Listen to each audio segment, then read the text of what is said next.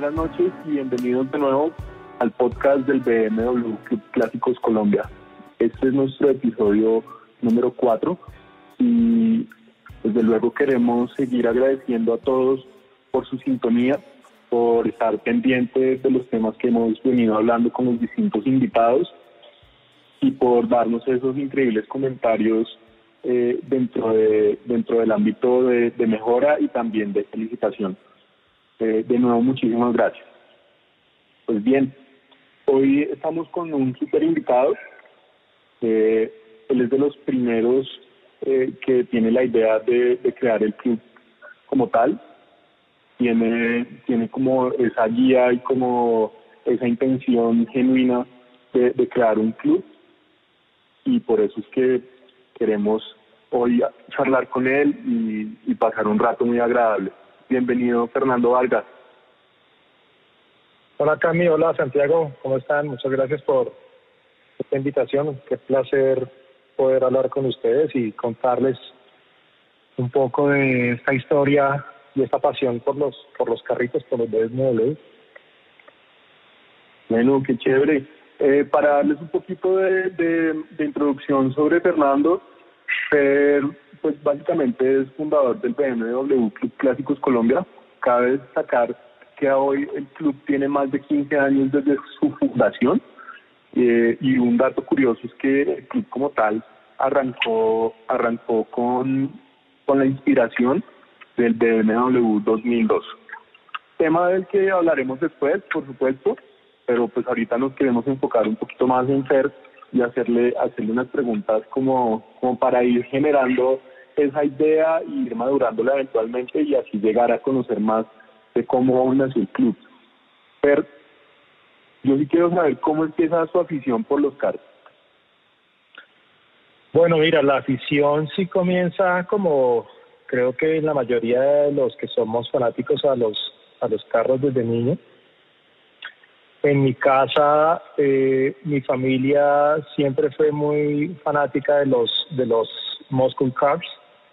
Eh, ellos en su momento, en su momento, cuando yo era niño, empezaron comprando Mustang, el Ford Mustang, los modelos 65 en específico, 66, que era una es una carrocería muy linda y, y, y con ellos empezó a crecer el hobby Mm, eh, empezaron a, completar, digamos, una pequeña colección de Mustangs y, y se fue creando esa pasión por, por, los carros clásicos.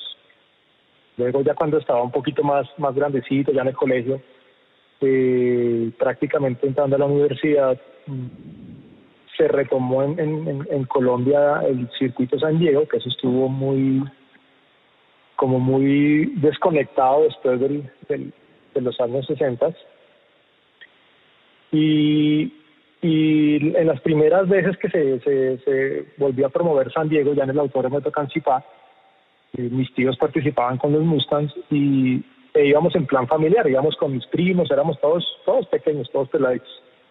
Y nos gustaba mucho eso, nos gustaba mucho ir al, al plan del autódromo, a ir a ver los carritos clásicos, se veían muchos carros americanos, no tantos europeos, porque en esa época los clásicos eran realmente de los años 60 hacia atrás. 70 y 80 realmente no eran carros clásicos, eran carros relativamente modernos. Los, los clásicos eran carros de los 50, 60, 40, los preguerra. Entonces se veían de esos carros y eh, en su mayoría ya también señores, eh, digamos, maduros. Hablemos de gente, gente más madura. Entonces era una afición, digamos, em, de gente con ya cierta edad que pertenecían a muchos clubes que hoy en día son reconocidos y que existen de toda la vida, como el CLAC, ¿cierto? Como el, como el club de los clásicos antiguos de Colombia que es un club que lleva fundado muchísimos años y, y eh, digamos que desde ahí ellos empezaron con su hobby y yo fui heredando ese esa pasión, ¿sí?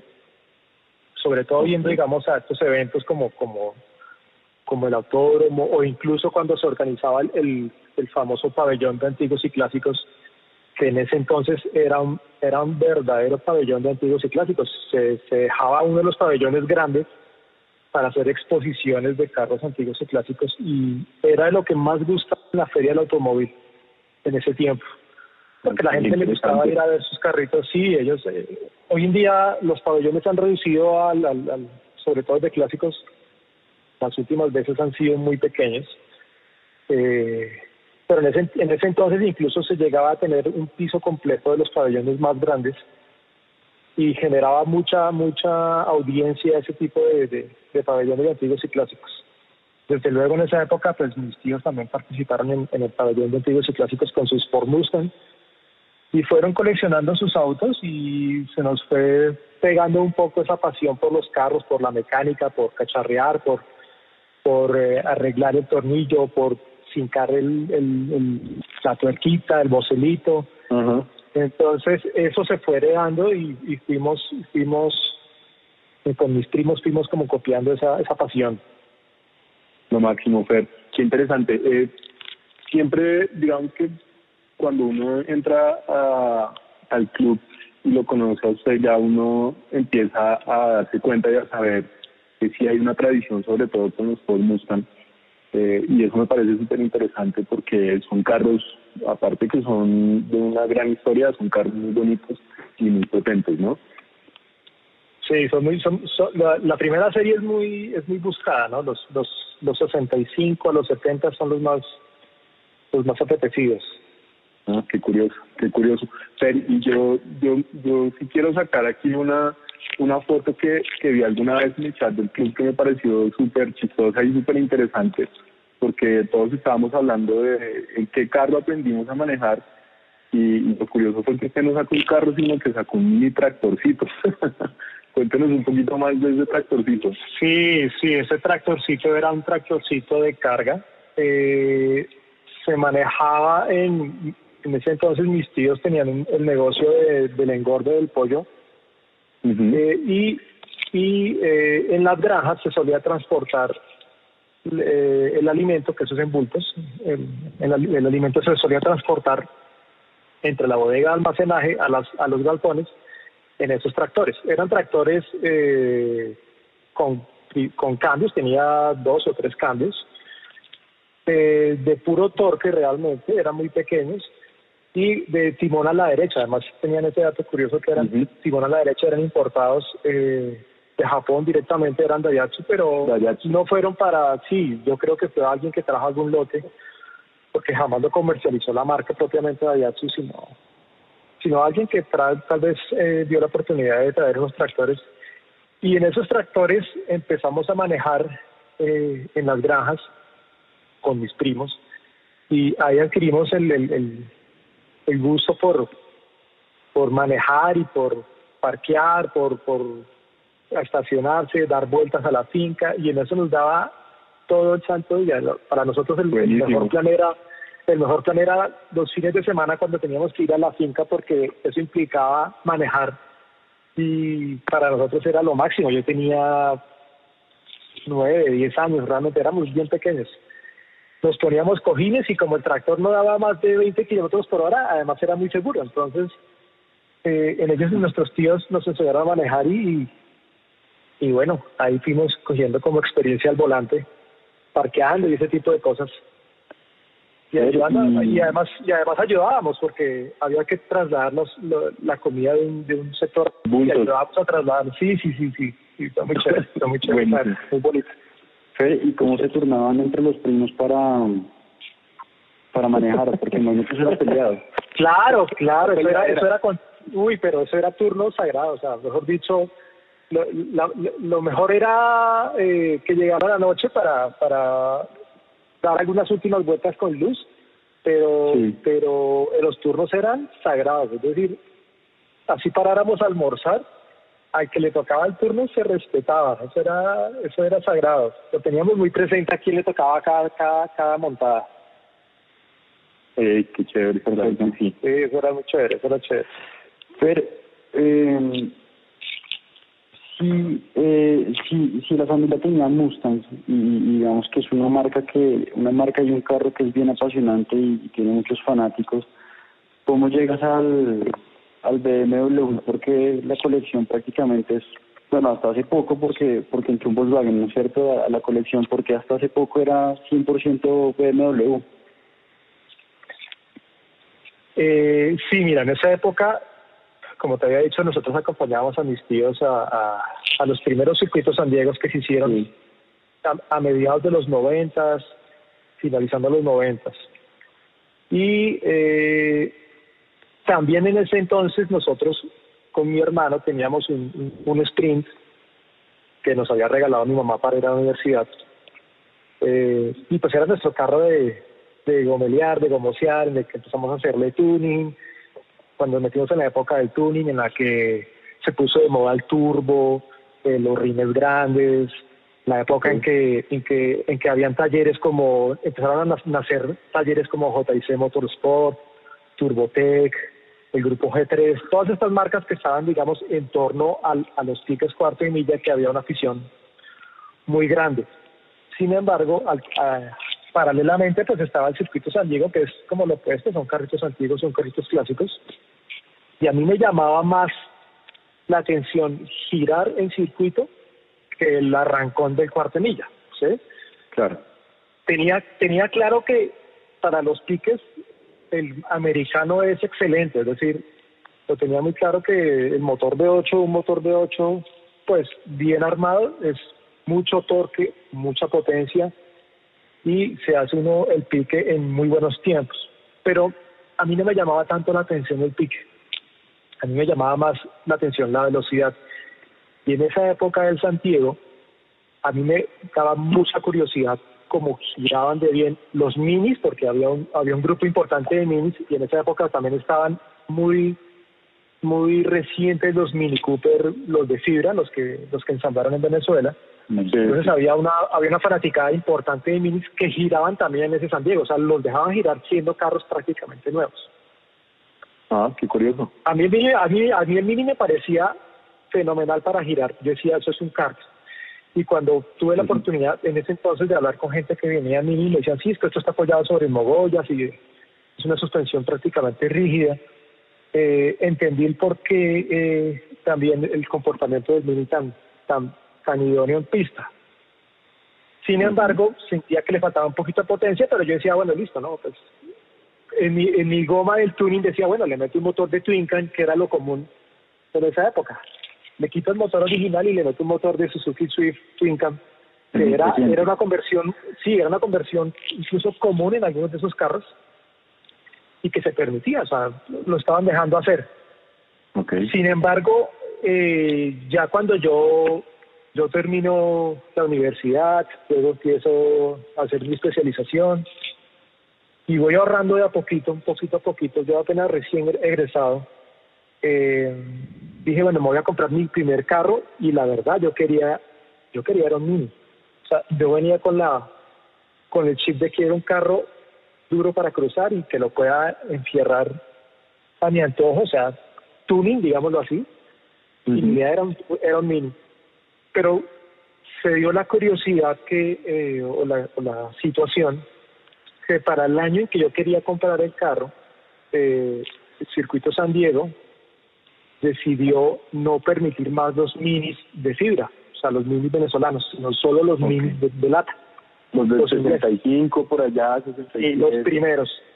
Y ahí se me truncó un poquito el, el, el, el mi idea, porque, porque sí, porque los, los, los minis venezolanos en esa época valían 7, 6 millones de pesos, y el mini inglés valía 25, 30 millones, hablo del año hablo del año 2002, o sea, era caro, caro, era costoso el mini de lata. No, sí, ya, ya, ya, ya la vi difícil y dije, no, definitivamente pues mini no va a poder ser. Eh, voy, me interesaba cómo cruzaban los, los, los, los BMW. Recuerdo en esa época que Stoyer giraba con un 2002 plateado muy lindo, que no, no lo volví a ver yo supongo que, que Camilo Stoyer debe tener ese 2002. Un 2002 debe estar guardado entre su colección. Y también hacía memorancia en que cuando, cuando yo estaba en la universidad, a mí me encantaba la marca BMW, pero uno la veía como inalcanzable, es decir, cuando yo estaba en la universidad y prácticamente en el colegio, terminando el colegio, yo me acuerdo mucho de la revista Motor, una revista Motor de que salió el BMW de 36. Yo decía, qué carro tan lindo, o sea, algún día, ¿no? Pero desde luego era, era casi como una idea inalcanzable para uno como estudiante de colegio y, apenas deprimí para la universidad. Yo veía el BMW como un carro inalcanzable y por eso ni siquiera me, me, llamaba, digamos, la atención porque no, no, no había el recurso para adquirir un BMW, sobre todo si era nuevo. Y en ese entonces, cuando yo vine el autódromo en 2002, pues me dio por indagar y los precios estaban dentro de la tolerancia, un poquito más costosos que los mini de fibra, pero, pero tampoco eran exorbitantes los precios de los 2002. Los carros que estaban caros en ese entonces eran los, los, los C36, eran prácticamente modelos nuevos. Eh, los C30 todavía costosos. Y, y, y, que se podían girar, se podían girar en 2002. Realmente era el carro en que se podía girar, entonces ahí me enfoqué en buscar un 2002. Dije, voy a buscar un 2002, pero no tenía ninguna afición por BMW. Es decir, si hubieran permitido los mini de fibra, probablemente me hubiera inclinado por otra por otra marca y tal vez no, no, nada de esto hubiera existido. Pero bueno, así, así se, yo dispuso las cosas y terminé inclinándome por un 2002. Lo empecé a buscar. Eh, en su momento quería un 2002 de stop cuadrado, me parecía más bonito el stop cuadrado. O sea, lo veía como que era más nuevo, me parecía mejor. Eh, y busqué, empecé a buscar, era la época en que tú buscabas eh, por periódico. Yo recuerdo que el sábado, cuando, cuando el periódico te llegaba a ti el sábado, lo primero que uno cogía era la sección de vehículos, los clasificados de vehículos, y uno empezaba a hacer ese barrido, ¿cierto? Y, y además era sin foto, entonces era oportunidad, ganga, excelente estado, entonces prácticamente eso lo obligaba a uno a ir a mirar todos los carros que hubieran publicados, porque no, no había manera de descartarlos mediante una foto por internet, o sea, era, era, era bien artesanal. Yo recuerdo mucho que yo recuerdo mucho que una vez salió uno que decía oportunidad ganga 2002. Eh, solo conocedores. Sí, sí, solo, sí, sí, sí, desde esa que existe el, el, el, solo conocedores. y yo me acuerdo que yo ese día, ese, mismo sábado yo tenía que hacer una visita de obra, me recogían de la empresa, eh, que estaba, acababa yo de entrar a la empresa, me recogían de la empresa en la mañana, y yo dije, voy a llamarlo ya. Y llamé al señor a las cinco y media de la mañana. Y el señor, pues claro, como asustado que lo llame a alguien a uno, oiga, ¿pero quién me está llamando a esta hora? Le dije, no, es que estoy interesado en, en su 2002 porque tenía muy buen precio. Me acuerdo que la, la publicación decía 6 millones y medio. Y bueno, esto puede ser. Eh, me dijo, no, tranquilo, hoy no lo voy a mostrar porque porque también tengo que salir y no, si quiere mañana, mañana es por la mañana, hoy, hoy no voy a mostrar el carro. Y dije, bueno, me quedé tranquilo. Llegué por la noche, eh, le pedí, llamé al señor nuevamente, le pedí los datos. Fui con mi hermano, mi hermano siempre me, me, acompañó a todas estas búsquedas de, de carro. Eh, y llegamos al señor, a la casa del señor eh, en el sprint que teníamos, que nos había mi mamá, llegamos a las, como a las 7 y 45 de la mañana, temprano, y el señor salió y me dice, ay, qué pena, lo acabé de vender y el carro estaba y el carro y el carro así detrás de la reja se veía perfecto como como digamos yo me lo imaginaba era era rojo era todo cuadrado. Ah qué pesado yo, sí sí vino un señor que aquí era vecino a las 7 y se vendió el carro y así era como se le perdieron las oportunidades luego seguí viendo 2002 eh, y todos los que me fueron apareciendo fueron stop redondo, ni uno solo más cuadrado. Y buscaba stop redondo, stop redondo, hasta que se apareció el que compré. Eh, estaba en mejor estado, le habían hecho algunas modificaciones, pero yo, no tenía ni idea de BMW. Y el internet en esa época no era como hoy en día, ¿no? Que, todo estaba muy muy difundido y, y era muy fácil identificar eh, las, las diferencias o partes de BMW o las carrocerías, pero en esa época eh, pues era muy difícil saber cómo era un carro si tú no tenías conocimiento de parte, digamos, de, una tradición familiar o de algún conocido.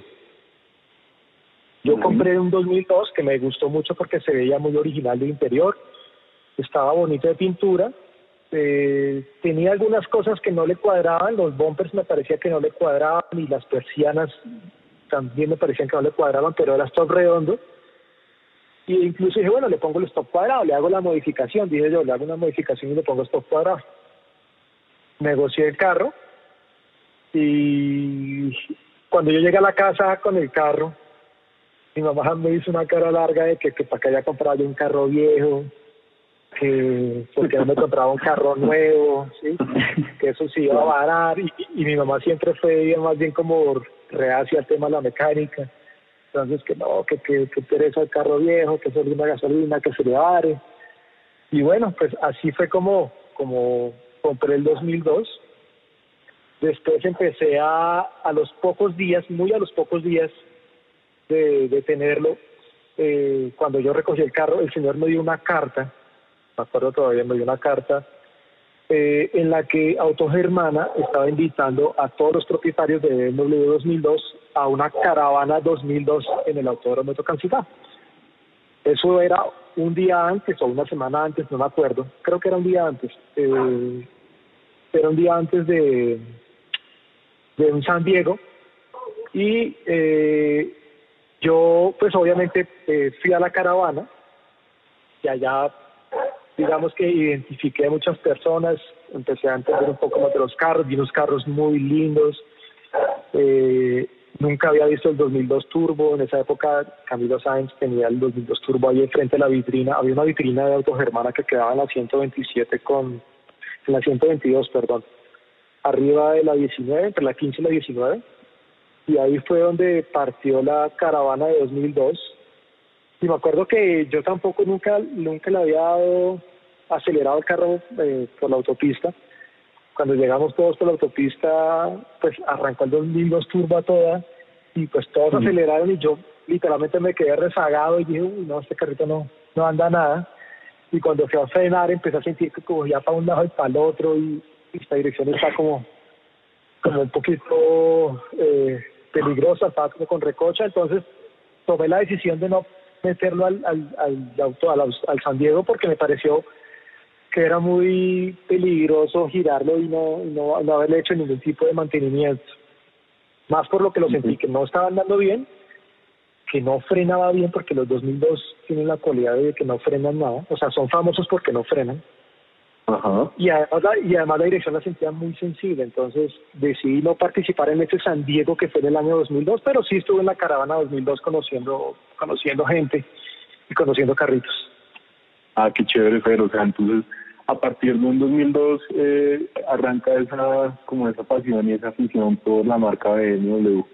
Sí, sí, sí, total, total, total, total. Incluso hasta, hasta en, la, en la oficina, a nadie, le, a nadie le gustó la idea. Yo me acuerdo que en la oficina, también cuando yo compré el carro, pues todos dijeron, uy, pero porque un carro, la, verdad la cultura del carro viejo, no, no, no, no, cero. La gente prefería tener un carrito nuevo a tener un carro viejo.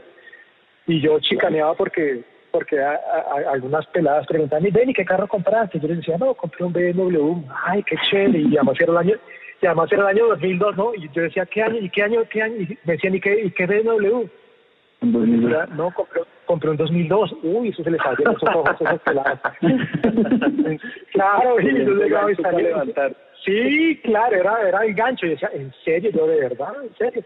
Y, eso, cuando quieras te doy una vuelta. Dijo, no, claro. Y, y cuando salíamos al parqueadero y decían, Benny, ¿dónde está tu BM? yo, no, mírenlo allá. no, pero, no, pero eso no... Sí, mira, mira acá atrás y les mostraba el emblema de 2002 y claro, qué risa, qué risa que, qué risa que, que, cayeran de esa manera, sí, sí, sí. Qué chévere, yo me voy quedando con varias cosas. Yo creo que una es como ese anhelo que, que mantenemos todos desde pequeños por conseguir las cosas que uno le enamoran. En este caso, pues a todos nos enamoraron los carros de esa época y si bien no teníamos eh, eh, como la posibilidad de conseguirlo en ese momento, ahora como que cada uno tiene el carro que siempre quiso, eh, lo de menos es la edad, desde luego, sino es tenerlo lo más, lo más original posible. Segundo, eh, yo, yo le lanzaría como una encuesta a los que estén escuchando este podcast y es ¿Qué stock prefieren para el 2002? Personalmente, yo me quedo con el redondo. Me parece un hit ese stock. Me parece increíble, increíble cómo se ve eh, por encima del cuadrado, aunque entiendo también que, que se ve que se ve muy moderno y se ve muy bien, siempre va a preferir el 2002. Y, por otra parte, para nadie es un secreto que hoy día restaurar un, un BMW 2002 es uno de los procesos, digamos que, que más trabajo y labor llevan y que más inyección de dinero necesitan. de verdad, de verdad, es, es, algo increíble. Yo escucho solo la vocelería perimetral, entiendo que cuesta como dos mil dólares, eh, pero también cuando ya queda el carro listo, son, son carros que se ven divinos, son, son increíbles. Y he tenido la oportunidad de verlos cruzar en el autódromo y Dios mío, carro para cruzar. Es, eso, ese carro es algo que uno dice, el body roll de ese carro casi que en las curvas va en tres llantas. Entonces, eso me lleva a, preguntarle sobre, sobre su, su 2002 actual y, y un, pequeño, un pequeño como recuento de un, de un 2002 preparado alpina que usted tuvo que abrir, está en Ecuador. Quisiera como saber esas anécdotas y esas historias de esos carros para que los oyentes y nosotros las escuchemos. Sí, bueno, como te decía, eh, decido comprar un 2012 entonces para girar en, el, en y lo compré con la idea de modificarlo. Es decir, mi intención inicial no era no era conservar lo original, no era mantenerlo, digamos, restaurado, sino mi intención, como te decía, con la, con la moda que había en ese entonces del tuning, yo quería modificarlo, ponerle unos rines de pronto más grandes, una suspensión mejor, un motor mejor y girarlo en el autódromo. Hago esto, yo recuerdo que yo recuerdo que yo recuerdo que en esa época también había un preparador muy era muy famoso que era LPDP, de Levas LPDP de Luis Pablo Vargas pronto los de esa época lo recuerdan. Él fue famoso porque eh, en las carreras de las seis horas y ese tipo de, eventos, él patrocinaba y, preparaba carros e hizo un buen nombre modificando carros y haciendo ejes de levas.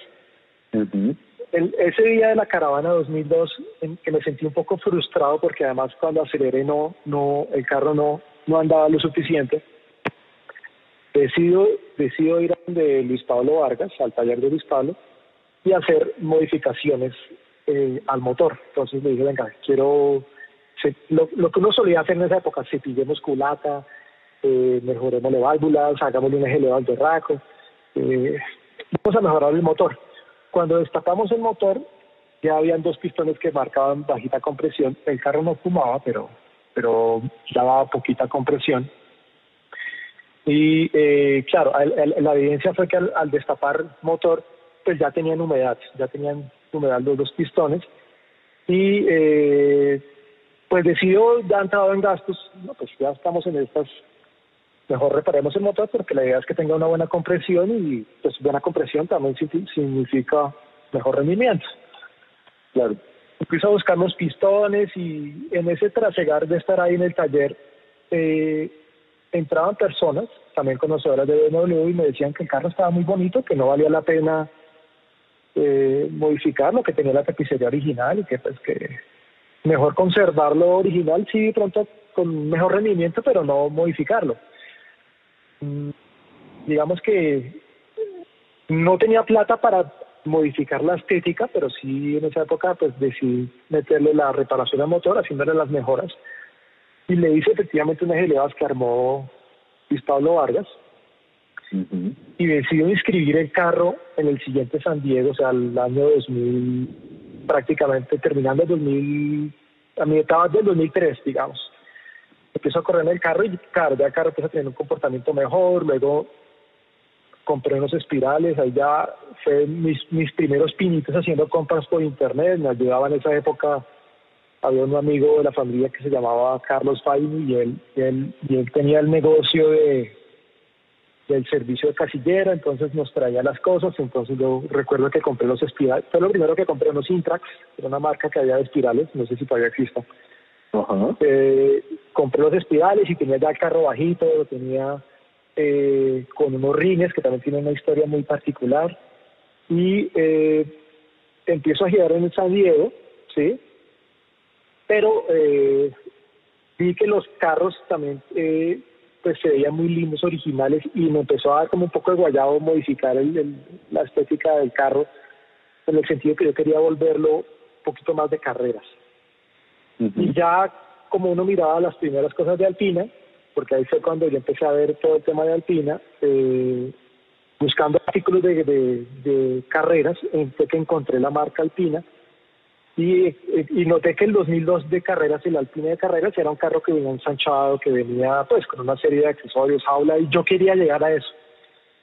Pero me dio un poquito de guayado con, con el 2002 porque pues estaba original, estaba con su tapicería original, aunque el carro lo habían pintado de negro y duró más años pintado de negro, eh, pues las latas estaban estaba muy buenas de línea, las parrillas pues estaban regulares, no eran las, no eran las parrillas del modelo que era, pero en, en términos generales el carrito se veía, digamos, muy muy original. Decidí entonces, no, sí, decidí, no, decidí no, no, no modificarlo, sino comprar otro 2002 para hacer ese proyecto de, de Alpina. Yo hago un paréntesis chiquito. Eh, para los que nos, nos están escuchando eh, y no conocen qué es Alpina, pues aparte de, de esta breve reseña que les voy a dar, también vale la pena que investiguen un poquito en Google. Alpina es un preparador básicamente de, carros, eh, que en su momento empezó a preparar autos para BMW y, hizo muy buenos trabajos, sobre todo en componentes de motor, carrocería, rines, eh, tapicería incluso, y, y, es básicamente Alpina es un preparador de, autos que mejora el performance y en muchas ocasiones la estética del carro. Es básicamente eso. Continúa, pues, por favor. Gracias, gracias eh, Cami por la aclaración. Sí, eh, como te decía, uno buscando, digamos, piezas eh, para mejorar el rendimiento, aparece la marca Alpina. Como tú decías, Alpina era un, taller alemán especializado en mejorar y modificar los carros de BMW. Tanto así que los carros que modificaba Alpina conservaban la garantía original de BMW, o sea, ellos no perdían la garantía, lo que demostraba la calidad de los trabajos. Y desde ese entonces Alpina desarrolló muchísimas partes para, para los 2002, que fue, que fue la carrocería con la que, digamos, se hizo muy famoso en carreras y circuitos. Y luego tras, trasegó a otras carrocerías para, para hacer esas mejoras.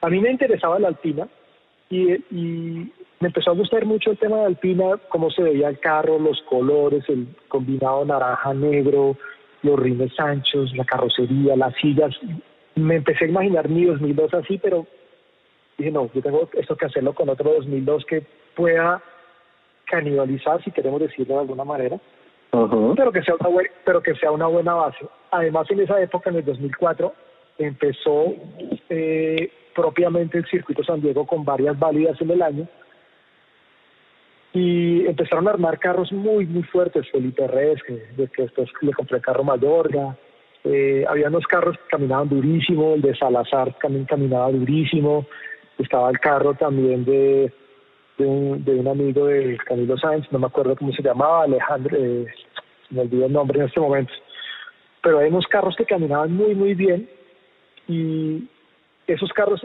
cuando yo los empecé a ver cómo giraban, yo decía, yo tengo que andar igual de duro que esta gente que está andando en esos carros y compré un 2002 lo compré por allá en la Candelaria, ese dato me lo regaló un, conocido que también le gustaban mucho los clásicos. Eh, estaba cerca del externado. Fui a ver el 2002, el 2002 estaba en una etapa como en que el propietario lo había pintado, pero se había quedado sin plata, entonces el carro quedó como en pelote. Decido comprarle el carro y armar un 2002 ya desarmado con poco a poco, con todo el look de 2002 Alpina.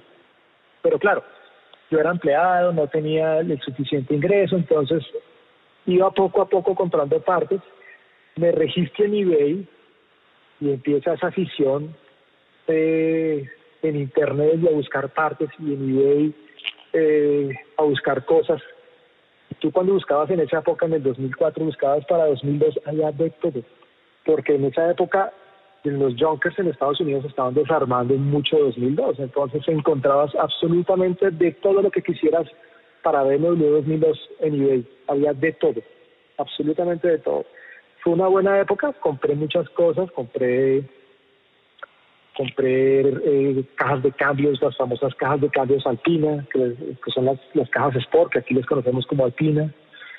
Eh, y empecé a comprar una serie de accesorios que fui aumentando el nivel al carro y, y, a medida que le fui aumentando el nivel al carro de carreras, pues se me iba dilatando el tiempo de armarlo.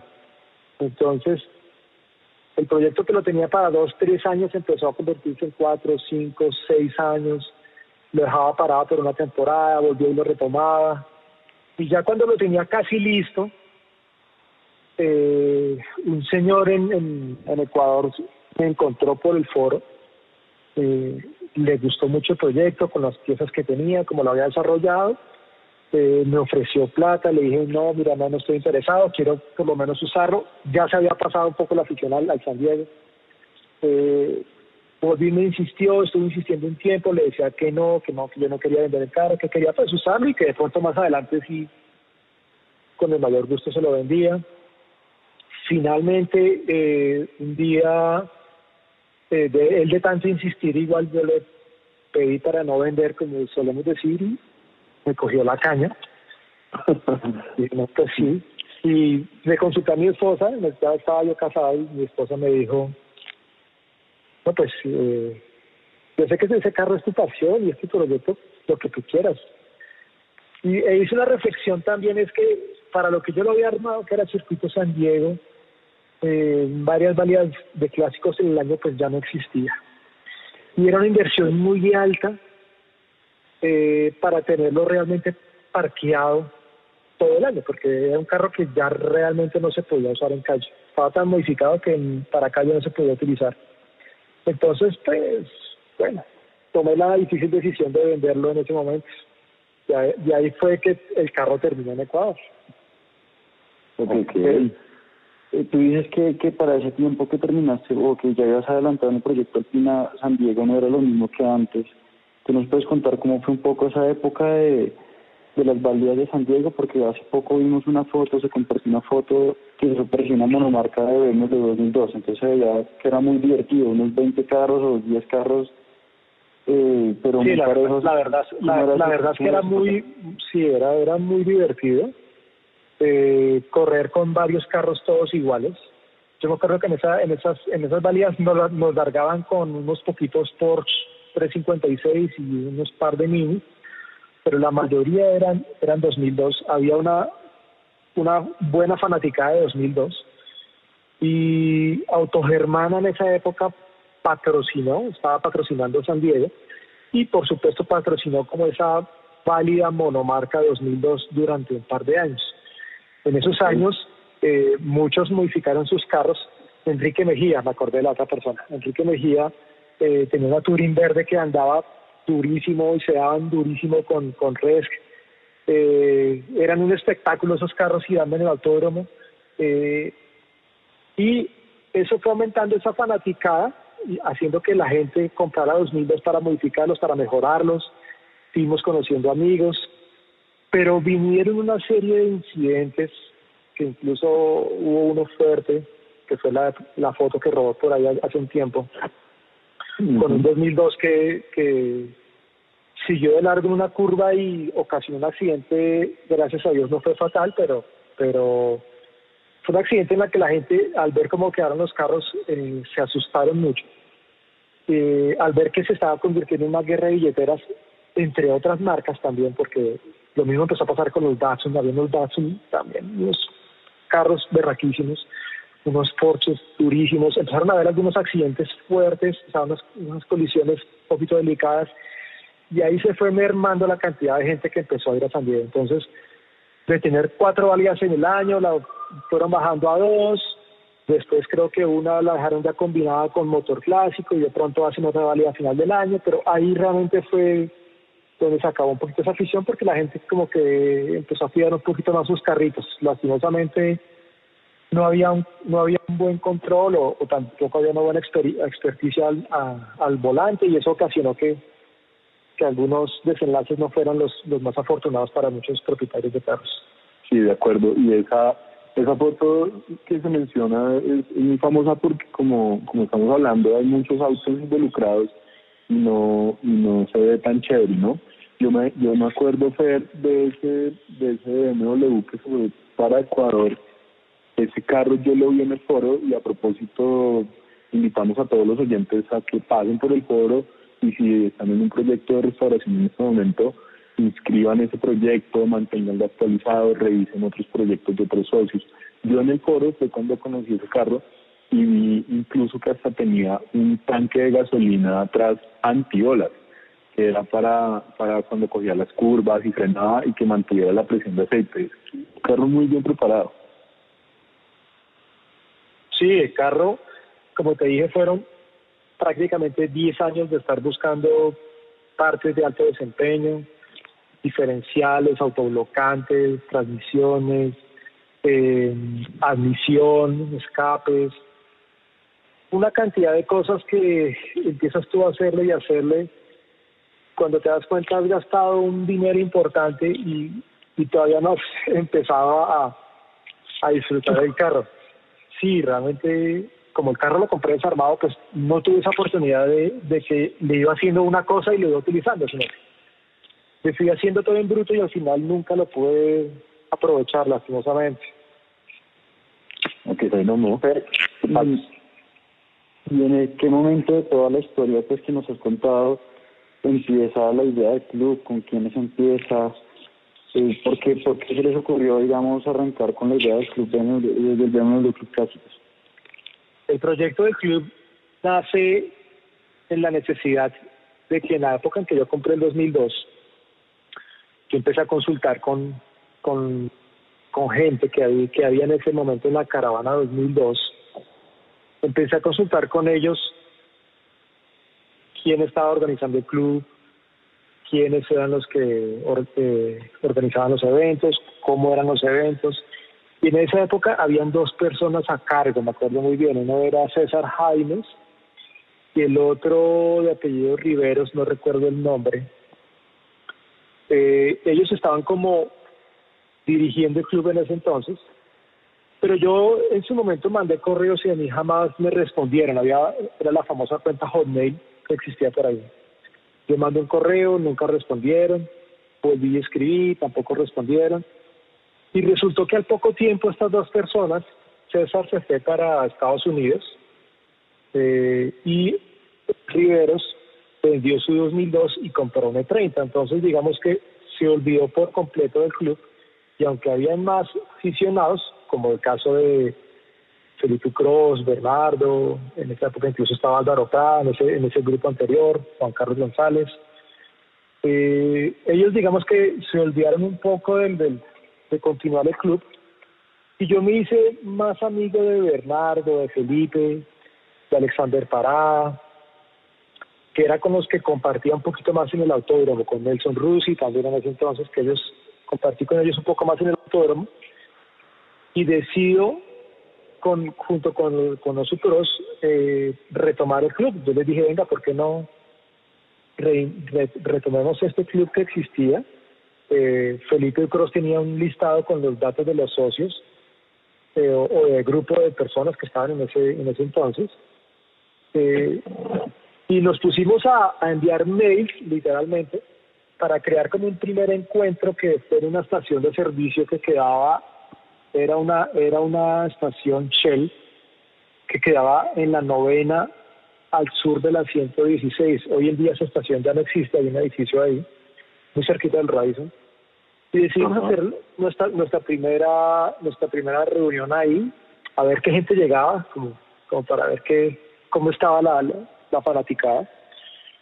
Y eso fue en un septiembre del año 2003 y a partir de ese entonces dijimos, bueno, llegaron más o menos unos 10 carros, no creo mucho tampoco, con los que estábamos ahí decidimos eh, reactivar nuevamente el club. En ese entonces me dijeron, hágalo usted, que tuvo la iniciativa. Y a punta de correo, tomamos correos de las personas que estaban ahí, empezamos a, a votar ideas. Eh, cómo íbamos a llamar al club, eh, cómo íbamos a comunicarnos, obtuvimos los teléfonos. En esa época, pues WhatsApp no había, entonces todo era por correo.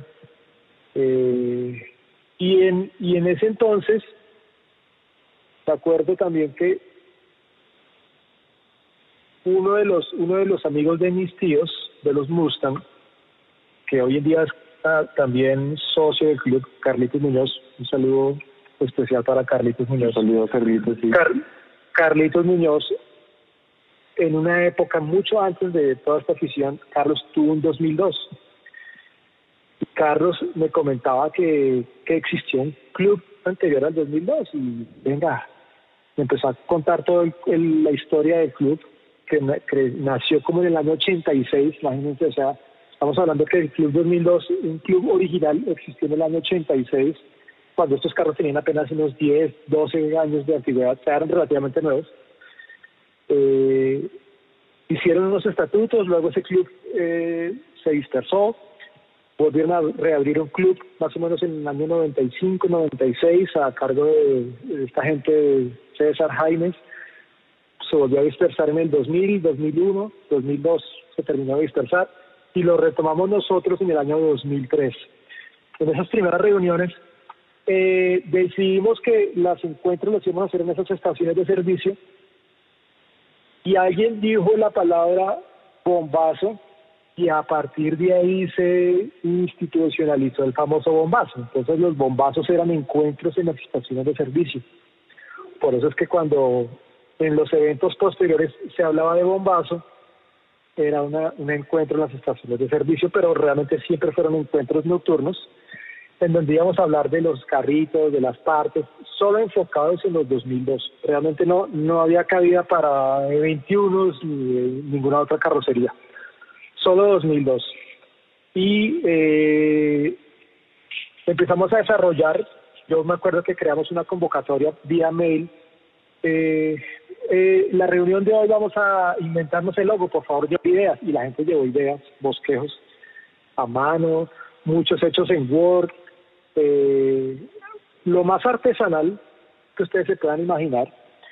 Eh, y yo como tenía mi, mi, inclinación por los 2002 de carreras y los alpinas, ahí sí confieso que fui yo el que el que el que metió ese, un poquito esa parte. Pues yo decidí coger un escudo de BMW y poner el 2002 de carreras alpina en el centro. Y curiosamente fue el curiosamente fue el, logo que más les gustó a los que estaban ahí. Entonces dije, no, listo, adaptemos a este. Y ese fue el logo que se institucionalizó y por eso se puso un 2002 Alpina en el centro del logo del club, del logo original. Logo que se mantuvo hasta el año 2000, bueno, con algunas variaciones, pero en su concepto se mantuvo hasta el año 2017. Esa es la historia por la que está el 2002 de carreras. Realmente fue fue el bosquejo mío, porque como les digo, fue, hubo varios bosquejos, pero mi bosquejo fue un escudo de BMW, poner en carrito, y ya después entre otras personas dijeron pongamos la CAN 02, eh, pongámoslo el nombre en este sentido, y, así se quedó el, el logo con el cual empezamos a funcionar en ese entonces y decidimos llamarlo Club BMW 2002 Colombia. El nombre ya lo tenía el club anterior y el nombre original, el primer club el que, en el que estuvo Carritos Muñoz, se llamó Autoclub BMW 2002 Colombia. Qué chévere, Fer. ¿Y qué momento se convierte entonces en BMW Club Clásicos Colombia? Bueno, mira, eh, al comienzo, como, como que mencioné, el club nos interesaba solamente tener los 2002. Solo buscábamos gente que tuviera 2002, desarrollamos el foro alrededor de los 2002 y a medida que fue pasando el tiempo se fueron adheriendo personas con otras carrocerías, con E21, con E30 y hacíamos una rodada básicamente de 2002 y uno que otro de 21, de 30 o uno de 28 o uno de 12, pero el fuerte eran los 2002, realmente siempre estuvimos enfocados en los 2002 y en mover los 2002. Se llega más o menos el año 2010 y se nos ocurre la idea de hacer a mí siempre me han gustado los rallies de regularidad. Siempre, siempre he, sido eh, apasionado por los rallies de regularidad, porque implica hacer cálculos y, hacer una, carrera no por velocidad, sino por precisión. Y eh, habiendo participado en algunos rallies de la lechuza y otros rallies eh, que se han organizado en Bogotá, se me ocurre la idea con, la junta directiva de ese entonces mm, hacer un rally de regularidad para el club. Y dije pues para que tengamos una buena una buena una buena participación dejémoslo abierto a todas las marcas. Se hizo el primer rally primer rally de BMW de la Sabana. Y eh, en esa época 2002 fueron poquitos. La mayoría fueron 21, 30, eh, hasta uno de 36, me acuerdo. Eh, corrieron varias carrocerías y el rally gustó mucho. Fue un rally de aprendizaje, fue entre, entre rally y casi que carrera de observación, porque habían actividades en los puntos donde la gente se tenía que parar a, a llenar una golosa o sí, hubo otro tipo de actividades, pero el rally gustó mucho. Y a partir de ese entonces fuimos institucionalizando el rally se empezó a adicionar más gente al club y en el 2012, con la junta directiva que estaba en ese entonces, tomamos la decisión eh, de convocar asamblea. En la asamblea hicimos la propuesta de que si les gustaría aceptar más carrocerías aparte de los 2002, la asamblea estuvo de acuerdo prácticamente en su totalidad y decidimos entonces ampliar el espectro de los 2002 a las carrocerías clásicas. Es en el 2012 que hicimos ese cambio y se hizo un evento muy bonito en la Torre Samsung, fueron muchas personas, hicimos una buena, un, cóctel muy muy bonito, por ahí hay fotos de eso, videos inclusive, hay, hay, hay, un, hay un registro muy bonito de ese evento. Y a partir de ahí es que se abre el espectro a todas las carrocerías clásicas de BMW eh, en el club. Ajá, qué interesante. Yo la verdad eh, siempre siempre había querido saber en cuál momento había sido como ese empalme eh, de el 2002 hacia las demás carrocerías eh, de BMW clásicas, ¿no? Y que ahorita en el club hay unos ejemplares increíbles de prácticamente todas las carrocerías. Obviamente nos faltan eh, autos como el M1, como un batimóvil, pero pues que ya son otras ligas, pero dentro de 2012, 21, E30, E36, hay E36 Touring, mejor dicho, hay muchísimas eh, carrocerías dentro del club y todas en un estado muy, muy bonito, la verdad. Sí, sí, la verdad es que eh, con la apertura de carrocerías eh, se vienen unos muy buenos tiempos de club eh, empezamos a conocer apasionados por otras carrocerías gente muy, muy, muy bonita, gente muy chévere alrededor de la marca. La verdad es que eh, esta, esta historia con el club ha permitido conocer a muchas personas en muchos aspectos, incluso con algunos hemos tenido eh, trabajos a nivel profesional, porque curiosamente el hobby de los carros clásicos es muy de arquitecto. He notado que a los arquitectos les gusta mucho el tema de los autos clásicos y, y ha habido una afinidad en ese sentido con, con muchos de los aficionados al, al, a la marca y que se han unido al club a través de su historia. Se han, hemos hemos eh, conocido muy bonitas personalidades, todos en su momento han ayudado y han participado muchísimo. Es decir, eh, yo que estuve tanto tiempo, digamos, al frente y que hoy en día por temas de tiempo se, complica el, asunto, eh, realmente uno conoce muy bonitas personas y, se llega a una a, hacer una amistad muy muy muy chévere con, con varios de los de los socios aún si, si de pronto se han retirado del club por alguna situación en particular. Totalmente de acuerdo. Pero, eh, hace un momento mencionó a dos personas que también, aparte de tener 2002 increíbles, creo que también llevan muchísimos años en el club, son Álvaro Prada y Juan Carlos González. Un saludo para ellos y pues para todos los demás eh, socios que, que han participado del club desde hace muchísimos años. Yo, yo quiero continuar, Fer, después de haber pasado por una historia personal tan básica como, como saber de dónde viene esa afición por los carros, eh, por qué BMW, las épocas de San Diego, entender que eso nos llevó a, a, conocer BMW como una marca eh, que se deja incluso modificar con, con accesorios y partes de motor que los ponen a caminar muy bien. Todo eso nos, lleva a la conformación del club y, me parece interesante preguntar, no sé, de pronto tres, tres momentos, top tres de momentos eh, increíbles durante estos más de 15 años en el club BMW Clásicos Colombia. Bueno, yo creo que uno de los momentos más bonitos tal vez eh, fue en el año 2008. Eh, en ese año, eh, más que un club, se convirtió en un club de amigos. Realmente ahí fue cuando pasamos de tener una relación de, conocidos a tener una relación de, amistad. Eh, se afianzaron mucho las relaciones. A partir de ese año fue que decidimos salir a recorrer Colombia. Antes no salíamos sino hasta hasta Suachoque o hasta Cajicá, ¿sí?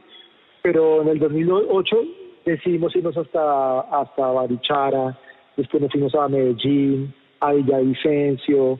Eh, realmente decidimos recorrer un poco más con los 2002 eh, Colombia y afianzar mucho más la amistad mediante salidas, digamos, poco más, más, más largas al estilo de los encuentros que hace, eh, los encuentros anuales que hace la Federación de Autos eh, Antiguos y Clásicos,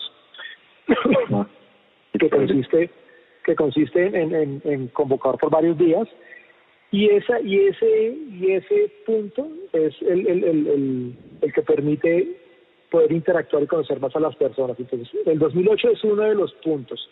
El otro punto creería yo que fue el 2012, cuando cambiamos de Club BMW 2002 a Club Clásicos, también se pega un salto importantísimo.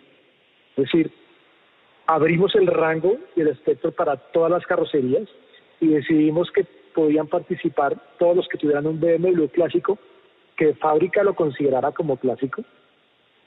Y el, y el tercer momento tal vez más importante del club es cuando logramos eh, eh, extendernos y oficializarnos de pronto con Alemania. Esto sucede en el 2017. Ahí entonces nuevamente convocamos asamblea, hicimos una actualización del logo y entonces para los que no saben el porqué del logo del 2002 en el logo actual del club, eh, pues el 2002 es porque quisimos a nivel de junta directiva conservar la identidad original del logo, que era un 2002 con el Club 2002, que se supiera que era como el histórico y que a pesar de los cambios era el mismo club que la gente conocía, porque al, al, tener que eh, acomodarnos al, formato del logo del, del Council, eh, cambia completamente la idea de tener un logo circular a tener un logo con eh, los esquemas de, de el Council de, en Alemania, de clubes. Entonces, eh, esos son los tres momentos, digamos, más importantes que yo, creo que ha tenido el club y que han permitido en, en sus tres etapas eh, acercar a mucha gente y conocer a muchas personas que me alegra hoy día tenerlos como amigos y como colegas de trabajo, como, como conocidos a quien en alguna situación sé que puedo acudir para, con ellos para pedir alguna ayuda si lo necesitara. Qué chévere, Fer. La verdad que sí, esos, esos momentos describen muy bien incluso buena parte de la historia del club, ¿no? Como que son, son muy icónicos y, y solo una, o sea, solo el hecho ya que Alemania nos reconozca como relevantes en el medio ya es, es un punto muy importante para tener en cuenta, ¿no? Tal cual, tal cual. Bueno, Fer, pregunta rápida. Si pudiera quedar con dos de estos carros, su BMW 2002 Ti o el BMW E30 Tributo Alpina, ¿con cuál se quedaría? bueno, pues a ambos carros les tengo mucho afecto, como decía Roberto, eh, pues son bienes materiales y uno no tiene por qué apegarse a las cosas materiales, eh, pero con ambos carros he vivido historias muy, muy bonitas. Eh, quizás he tenido más historias con el 2002, el 2002 pasé de tener eh, platinos y de que me dejara botado en plena rumba nocturna con mi novia de ese entonces, ya ustedes se podrán imaginar. Eh, hasta tener, sí, sí, hasta tener anécdotas eh, muy bonitas en paseos por, por Colombia, porque es con el carro con el que más kilómetros creo yo que he hecho, fue mi carro de diario, fue con el carro con el que creé el club. El E30 nace eh, por mi pasión ya por la marca y por Alpina. Mm, es un carro que también se armó con mucha mucho tesón y, y, con y buscando accesorios con, con esmero. Eh, también fue mi carro de diario con el que tengo historias muy bonitas. Pero creo que me quedaría con el 2002, es decir, el 2002, a pesar de que es un carro eh, que permanece hoy en día tal vez más, más guardadito que el E30 creo que el 2012 es, es mi inicio en el hobby, es mi, carro, mi primer carro propio. Definitivamente mi 2002 no, no, no, no lo vendería, Qué chévere. yo hago una pregunta antes de que Santi siga con, con la siguiente. Eh, ese BMW 2002 es especial por una razón y es por, por las letras T y la I, el TI.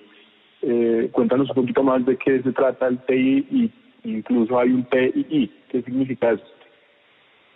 Sí, el TI en ese entonces significaba Turismo Internacional. Eh, no, no correspondía a inyección, sino correspondía a Turismo Internacional. Y era una eh, versión de, de 2002 que venían un poquito más vitaminados.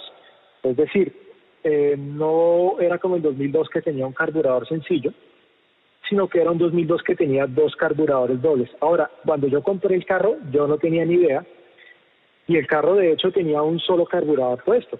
Yo lo compré muy, muy inocentemente, y cuando fui a recoger el carro, el señor me había metido entre el baúl una caja con una serie de cosas. Me dijo, no, mire, eso, es de ese carro, pero esos carburadores no los cuadra nadie, entonces ya los tengo guardados. Pues, para qué quiere eso? Lléveselo.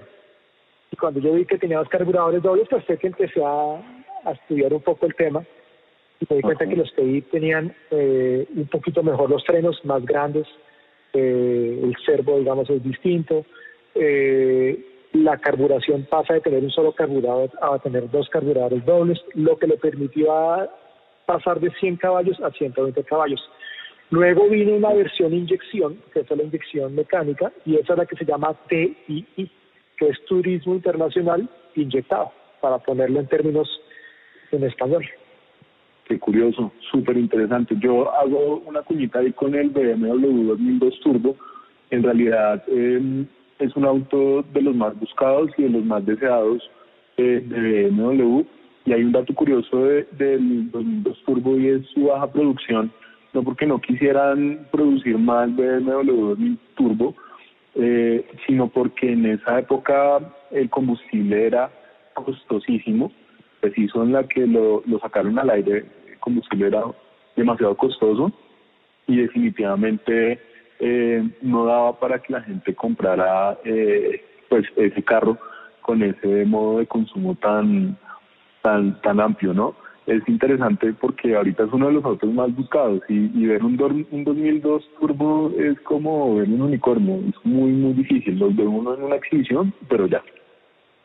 Tal cual, tal cual.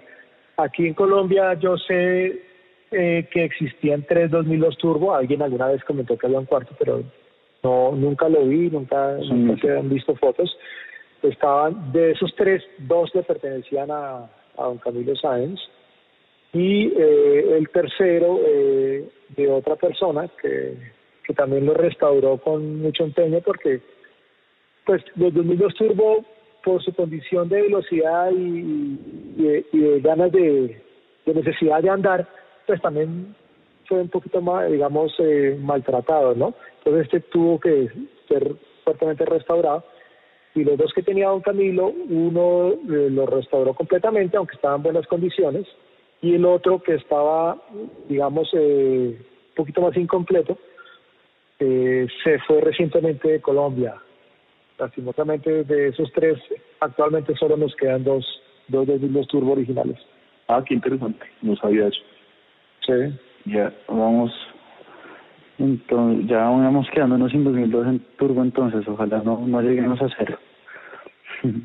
ojalá, ojalá, ojalá no se nos vayan. Hace poco también se nos fue el M1, exactamente.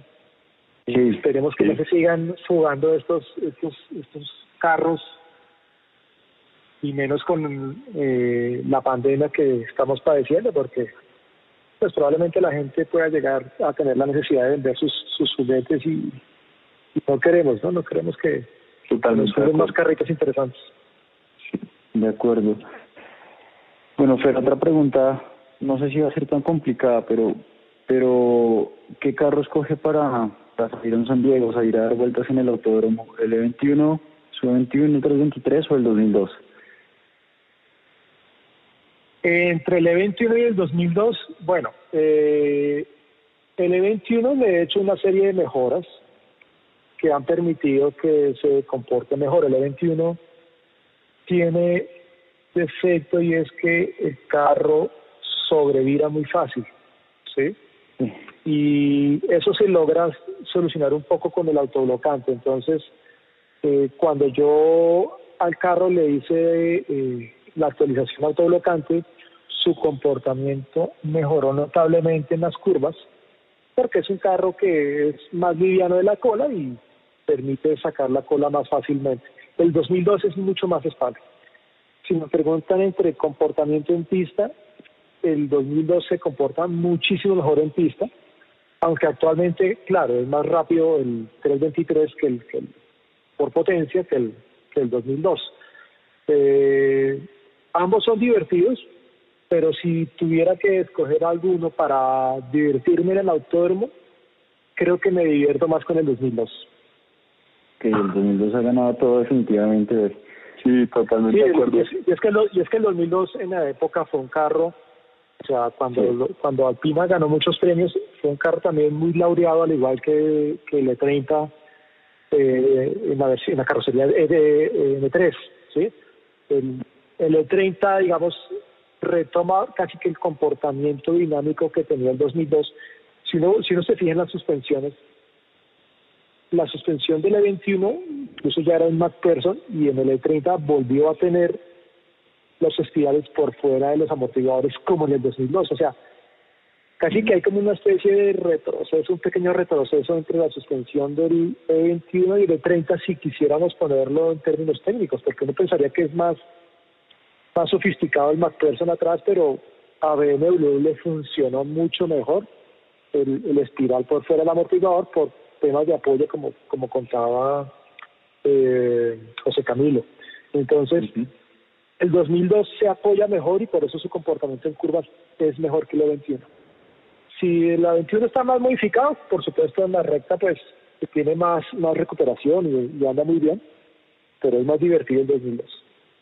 Qué chévere. Y creo que, de nuevo, Santi, Fer y yo hemos tenido la oportunidad de estar en pista simultáneamente. Sabemos que Fernando tiene muy buenas manos eh, en esos BMW 2002 y insisto, yo he visto esos esos carros cruzar y se acuestan increíble. El body roll de esos carros es en serio, parece que se fueran a salir y al contrario se tienen.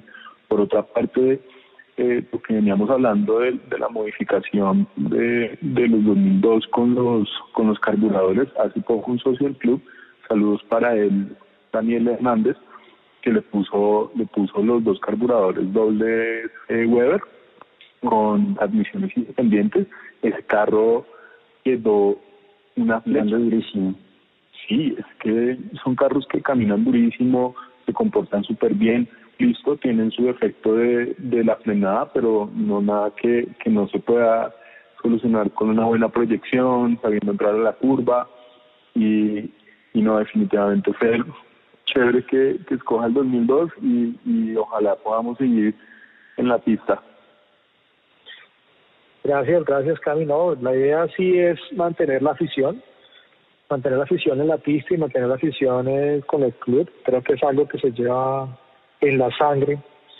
Eh, difícilmente eh, puede uno salirse de esta afición. La verdad es que es algo que te motiva no todos los días a estar aprendiendo, a estar leyendo, a estar investigando, a empaparse, a, querer más, a querer más, más, más de la marca, más, más de la carrocería, de una carrocería en específico, o sea, y sobre todo pues con la gente, ¿no? Eh, creo que parte del, objetivo también es que tú aprendas, pero que tú puedas compartir tus conocimientos y eso es algo que también es muy chévere porque solo aprender y no compartir no es tan divertido. Yo creo que parte de la magia también ha sido que he tenido oportunidad de compartir mis conocimientos en el foro y con, muchas personas acerca de la marca y, y, para muchos ha sido de mucha utilidad. La verdad es que eh, cuando me han dicho muchas personas que, se han entusiasmado incluso por, por, por mí o por mis carros o por, por, o por mi pasión por los carros, eh, pues es algo que me, que me conforta mucho, que me alegra mucho porque sé que es una pasión que lo jala uno muchísimo y espero que sigan así apasionados y un saludo para esas personas que se han realmente motivado por, por este hobby de los BMW. De acuerdo, de acuerdo, es que es, un, es, muy difícil que una vez uno le, le encuentre gusto, le, deje de gustar y le deje de, generar valor en el día a día esta afición. Fer, otra pregunta, no sé, no sé qué tan difícil sea para, para usted responderla o sospecho muy bien que va, a hacer algo con el. ¿Cuál sería su carro soñado de la marca? Mi carro soñado de la marca, eh, pues soy honesto. Tal vez mi carro soñado de la marca sea un imposible. Estoy hablando de un 328 de los eh, Media, de los preguerra, o un 507. Definitivamente creo que esos son los dos carros soñados para mí, un 328 eh, de los años 30 o un, o un 507. Casi que imposible, diría yo. Nada más voy a, hacer una voy a hacer una pequeña cuña y es que en el magazine tenemos un artículo sobre sobre el 328 cuando ganó la, la carrera que dice Emilia en el hace años cuando todavía se hacía en su versión original para que lo dejemos en el anexo y lo puedan lo puedan ver para que vean porque porque yo entiendo que a, que Fer le gusta ese carro es un carro bastante importante y muy muy muy bonito es que es muy bonito muy lindo muy lindo es un carro es un carro con una línea muy linda. Pero ya hemos madurado muchísimo la historia y ya entendemos varias cosas del porqué del club. Pero también queremos entender, digamos, eh, ciertas cosas de, de, proyección, de hacia dónde, hacia dónde van ciertas carrocerías, eh, y eso nos lleva a preguntar, en cinco años usted cuál cree que va a ser la carrocería que se va a valorizar así como en este momento está valorizado el E30. Para nadie es un secreto que el, el E30 ahorita es un carro muy valorizado, la gente le está metiendo mucho cariño, hay unos muy muy bonitos girando y, y rodando por la calle.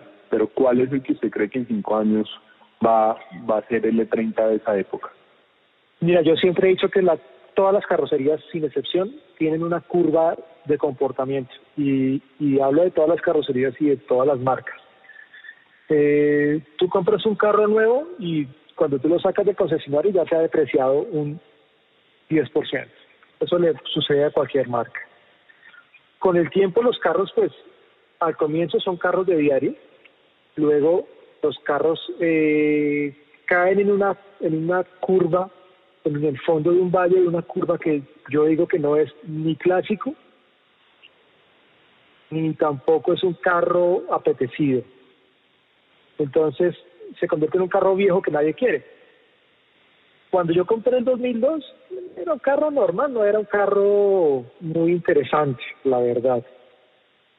Y eh, cuando yo estaba restaurando el 2002, los E30 no eran carros interesantes. Es decir, sí era un carro bonito, pero no era un carro que generara pasión como la pasión que hay hoy en día. Entonces estaban en esa parte de la curva en la que son carros viejos, que no son clásicos, entonces eh, son costosos de mantener y nadie los va a pagar bien, entonces como nadie te los va a pagar bien, entonces tú no le vas a meter plata. Ahí es el momento justo para comprar un carro en el que tú consideres que se va a valorizar a futuro. Entonces, si lo compras en esa curva, en la que es un carro viejo, que no es clásico, que nadie lo quiere tener, pero que está bueno, cómpralo, que ese será el carro que probablemente se irá a valorizar en un futuro relativamente cercano. Yo pienso que en este momento, pues los E36 probablemente son eh, los carros, eh, digamos que están en esa parte de esa curva en la que no son clásicos propiamente, eh, son costosos de mantener y eh, la gente los ve como carros viejos. Entonces, salen de ellos por valores, digamos, irrisorios. Pero estoy seguro que al cabo de unos años, los carros que se conservaron buenos van a tomar muy buen valor. Pues los que están en regular estado, pues definitivamente eh, se convertirán en donantes o, o, no, o, no, o no pasarán a buenas manos, sino que irán deteriorándose más por su costoso mantenimiento. Pues yo creería que el E36, yo creo que el E36, porque además el E36 tiene otra cualidad y es que el E36 rompió el esquema entre el diseño clásico de BMW y el diseño que conocemos hoy en día. Es decir, eh, para muchos la carrocería clásica hasta el E30 y el E36 corta ese concepto del, lo clásico. De hecho, hay personas que les parece que el E36 cuando no saben de carros no lo, no lo ven como que sea un modelo tan, tan antiguo de los años 90, pero el E36 hace ese corte entre lo viejito y, y, el nuevo concepto de BMW. Totalmente. Yo pienso que eso, eso, va, eso va a hacer que el carro sea importante. Totalmente de acuerdo, es que sí. Y coleccionable. Sí, no, y totalmente. Es que eh, el cambio, y es, es interesante que lo mencione, el cambio entre, entre el E30, eh, el, incluso de, como venía el E28, eh, el E36, el E34, y aparece el E36 con unas líneas, por decirlo así, un poco más agresivas, más racing, con unas unidades eh, de, de luz más amplias, como más enfocadas, más grande, eh, creo que eh, hace que el carro es más potente y poderoso. Entonces yo también considero que por esa línea este carro va a ser un futuro, un futuro como apetecido. Igual como carro medianamente moderno, que es el 1M, eh, que, abro comillas, ya está cantado eh, como, como un posible coleccionable que ya son carros que se sabe que por sus líneas y por sus formas van a ser muy apetecidos en el futuro, ¿no? Totalmente. Y fíjate algo curioso, cuando es que la, uno siempre está reacio a los cambios, mira, uno, nunca quiere cambiar nada. Cuando salió la carrocería la 1, la serie 1, con estos C82 y demás, eso yo recuerdo que el diseñador en esa época, si mal no recuerdo, se llamaba Bande, eh, de BMW, le dieron mucho palo porque también lo mismo, como que rompió un poquito el esquema de la carrocería de BMW y a nadie le gustaba la Serie 1. Y hoy en día a mí el Serie 1 de los primeros me parece muy lindo, y más si es un coupé, me parece divino.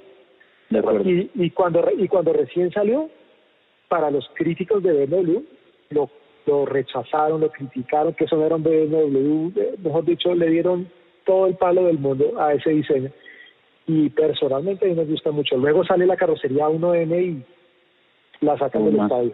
No, es que ese carro es algo loco. Incluso eh, por esa misma línea venía, del Serie 1 venía el hatchback coupé, me parece divino ese carro, divino, divino. y también vino el, el M135, que es otro fierro, y acompañado viene el 1M, que son carros, sí, muy disruptivos para la época, pero que ahorita pues las líneas son muy bonitas y, hay gente que los aprecia mucho, ¿no? De acuerdo, de acuerdo. Pues bueno, Fer, eh, me voy feliz porque aprendí muchísimo, estoy emocionado de, de, saber qué piensa la gente con esta historia del club, de los autos que, que usted ha tenido, que ha, que ha parado, que ha conservado. Son autos increíbles. Eh, creo que los vamos a tener que subir a, al agregado con este podcast para que la gente se pueda deleitar con esos maravillosos carros que tiene en su colección. No, no, no, no quisiera como, dejar eh, en stop esta conversación, sino en stand-by para una próxima oportunidad y seguir hablando incluso de cosas más técnicas, ahondar un poquito más en lo que es alpina, en la preparación de, de, los carros, en cómo ponerle bien los fierros, eh, y eso creo que nos va a dar para más conversación. De mi parte, le mando un abrazo, mil gracias, que charla más amena y estoy seguro que a todos los oyentes les va a encantar. A ti y a, Santi, muchas gracias por esta invitación. De verdad que es un rato muy chévere, muy agradable hablar con ustedes y ustedes saben que conmigo siempre a la orden y cuando ustedes gusten, por supuesto, hacemos la extensión a, Alpina y la charla bien entretenida de, la referencia, que sé que también hay mucha gente que le, le apasiona también estas modificaciones de esta marca. Seguro tendremos la oportunidad de hablar de, esos temas porque son muy interesantes y, y ya hoy queda la abrebocas. Bueno, a todos los oyentes, ustedes muchísimas gracias por estar en sintonía, por escucharnos. Este fue el episodio número 4 del podcast de MW Club Clásicos Colombia. Esperamos les haya gustado y nos vemos en una siguiente oportunidad. Un abrazo a todos. Gracias. Hola, soy Juan Felipe Reina, presidente del BMW Club Clásicos Colombia. Hoy quiero invitarlos para que visiten la tienda virtual que hemos habilitado para todos ustedes entrando a www.bmwclásicos.com, buscan la pestaña de la tienda y ahí van a poder encontrar muchos productos del club que hemos desarrollado especialmente para ustedes y en esta época tenemos unos descuentos bastante favorables del 40%, entonces los invito para que revisen, compren y compartan.